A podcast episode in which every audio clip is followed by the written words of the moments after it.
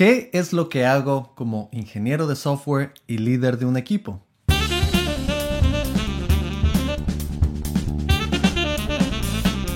Buena pregunta. Hola, soy ingeniero de software en Seattle, programador X, y este no es un video de un día en la vida de un desarrollador, es más un video de lo que hago en general en mi trabajo, y tal vez muchas de estas cosas es lo que tú vas a terminar haciendo cuando trabajes como programador. Si es que ya lo estás haciendo, me interesaría mucho escuchar si tu forma de trabajo es parecida a la mía y si tus responsabilidades son parecidas. Muchas veces me gusta pensar que en Seattle hacemos las cosas diferente porque esto es el corazón de la tecnología, pero la realidad es que vivimos en un mundo muy globalizado. La información está viajando tan rápido hoy en día que cualquier proceso que es nuevo en cualquier parte del mundo se transmite inmediatamente. La información está viajando demasiado rápido. Pero bueno, antes de hablarte un poco de mis responsabilidades como líder, te voy a hablar un poco de mis responsabilidades como ingeniero de software. En todos los trabajos que he tenido, realmente el propósito es trabajar en un proyecto. Este proyecto puede ser para una gran compañía, para un cliente o para un amigo. Puede variar de ser una simple página web a ser una aplicación. Y las mismas aplicaciones pueden ser muy diferentes dependiendo del tipo de compañía con la que estás trabajando. Actualmente yo trabajo con algunos clientes, no puedo compartir el nombre, pero te puedo decir que es una compañía un poco grande y la aplicación en la que trabajo está siendo utilizada en diferentes regiones de los Estados Unidos. También hay personas que utilizan esta aplicación a diario y mi responsabilidad es escribir código para que estas funcionalidades sean utilizadas por usuarios todos los días. En el pasado cuando trabajaba simplemente en páginas web, me sentaba frente a la computadora y trabajaba por más o menos unas 8 horas al día y de pronto me tomaba unos breaks. Iba a coger algunos snacks que teníamos en la oficina, caminaba por el edificio, salía a respirar aire fresco y volvía otra vez al código. Pero ¿qué es lo que estaba construyendo? En esos tiempos estaba construyendo una página web que tenía 5 diferentes páginas y estas páginas fueron creadas por un diseñador. El diseñador utilizó Photoshop y también pensó mucho en la experiencia del usuario. El diseñador pensó cómo puede el usuario utilizar esta página en una forma que sea cómoda, que sea interactiva, que tenga animaciones, que tenga botones. Y de Photoshop sacaba PDFs que me pasaba a mí. Yo simplemente miraba los PDFs y empezaba a crear las diferentes piezas. Cuando obtienes un diseño como este, empiezas a ver las diferentes piezas que no están animadas y ves los botones utilizas HTML para transformar los botones, utilizas CSS para dar estilos a los botones y utilizaba JavaScript para dar un poco de interactividad.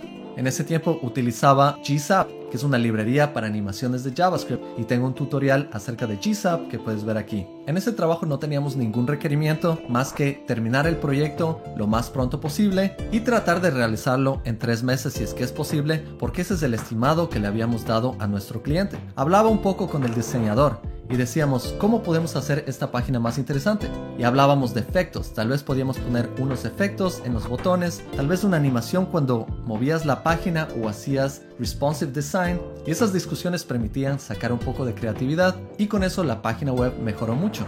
Y también tenía que hacer que esa página funcione en múltiples navegadores. Aquí puedes ver que tengo bastantes computadoras con diferentes sistemas operativos. También tengo un Raspberry Pi que tiene Raspbian, que es otro sistema operativo.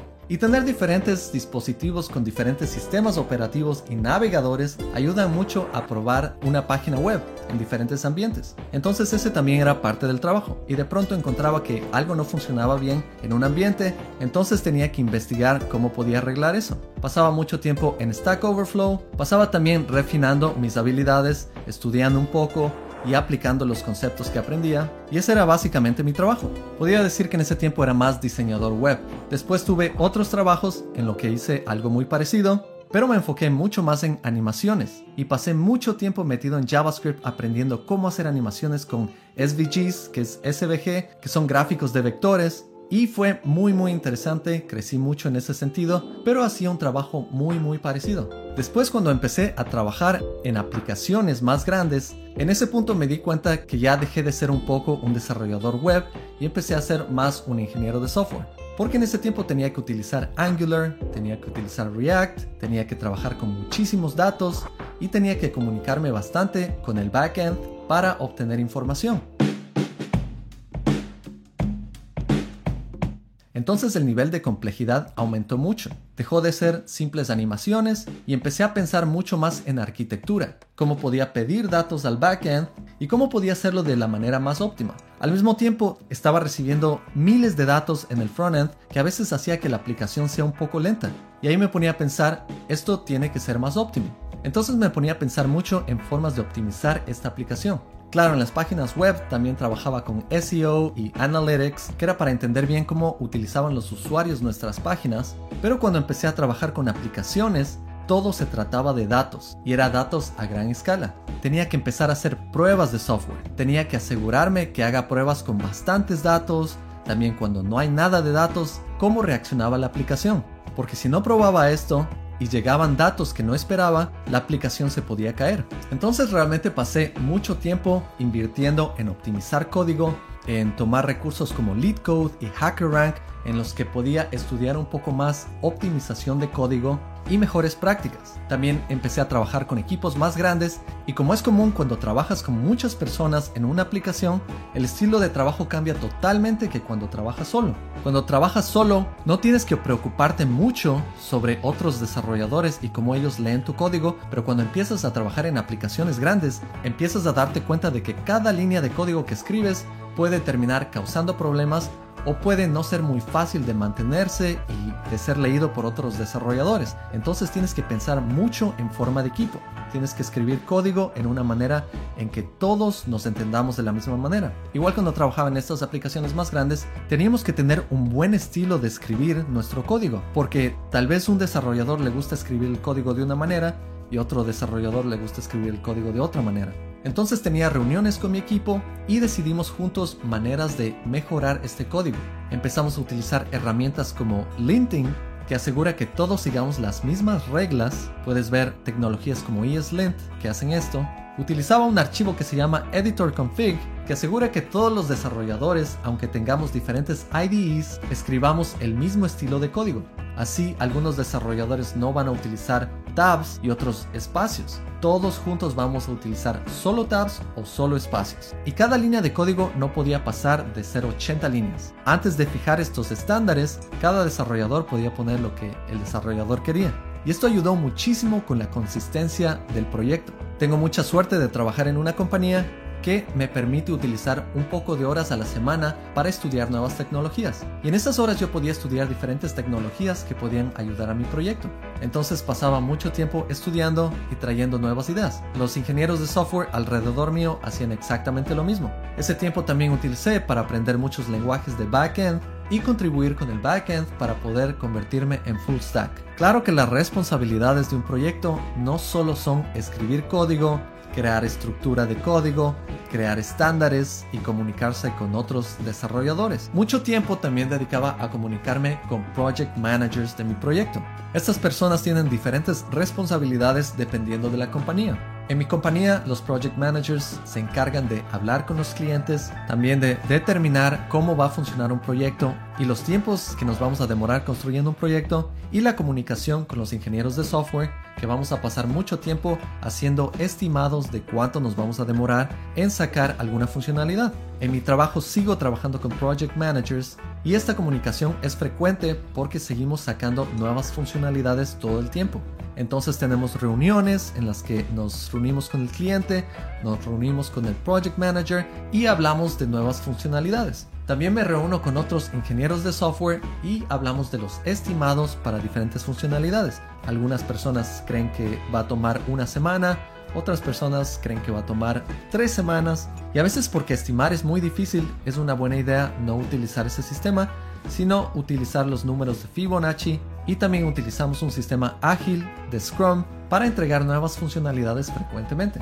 Y claro, cuando hay funcionalidades que son muy complejas, me reúno con otros ingenieros de software y utilizamos normalmente un whiteboard, un pizarrón, en donde escribimos ideas y podemos tratar de desarrollar una funcionalidad de la mejor manera. Ponemos nuestra creatividad, nuestros conocimientos sobre tecnologías y tratamos de crear una manera óptima en que funcione este código. Claro que hoy en día por el coronavirus ese proceso es muy diferente. En lugar de hacer eso, tengo llamadas por Slack y podemos definir estas mismas funcionalidades por una llamada. Mientras voy creando estas funcionalidades, también trabajo con un equipo de QA, Quality Assurance, que ven que todo funcione muy bien, que haya buena calidad y si todo sale bien, puedo conectar mi código con el código principal utilizando Git.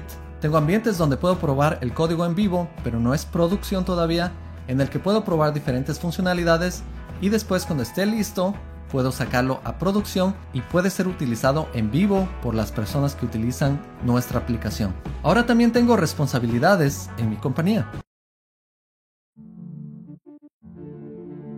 En mi compañía soy mentor y hablo con muchos desarrolladores. Me reúno una vez o dos veces al mes y hablamos de temas que puedan ayudarles a ellos a crecer como desarrolladores y mejorar en sus carreras. Tenemos conversaciones interesantes de tecnología, hablamos de qué sería mejor, qué les podría ayudar para poder seguir creciendo como desarrolladores y de esa manera yo contribuyo a mi compañía. También contribuyo con otras personas y otros equipos en mi compañía que a veces necesitan asesoría sobre ciertas tecnologías, porque tal vez mi equipo conoce más de esas tecnologías y ellos recién están empezando a utilizar eso en su proyecto. Hago entrevistas para nuevos desarrolladores, ya no las he hecho en un buen tiempo, pero es una parte de contribuir a la compañía, asegurándonos de que tengamos los mejores desarrolladores para construir muy buenos proyectos. Y ahora sí, ¿cuáles son mis responsabilidades como líder?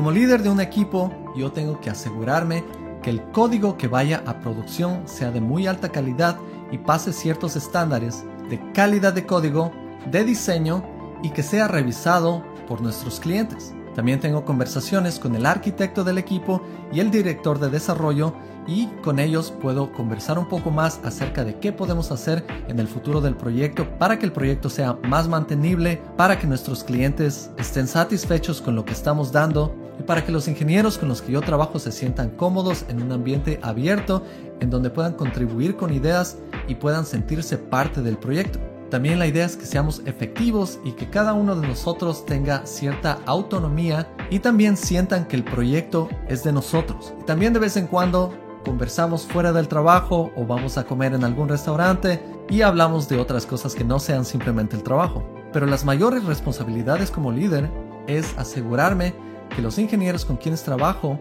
tengan las herramientas necesarias para que no estén bloqueados. Y trato de ser una fuente de conocimientos cuando ellos necesitan cualquier ayuda o se sienten bloqueados en alguna parte de su código, me pueden llamar y trabajamos juntos para resolver cierto problema. Porque al final es mi responsabilidad que entreguemos lo que prometimos a tiempo. Hay una que otra semana donde tenemos que trabajar un poco de horas extras y está bien. Otras semanas tal vez dedicamos más tiempo a estudiar y así se compensa. Este trabajo es muy muy interesante también hay días en que hay altos y bajos. No todo es perfecto en esta vida, pero en esos días en donde tal vez no esté con la mejor emoción, trato de salir a hacer ejercicio o buscar una distracción.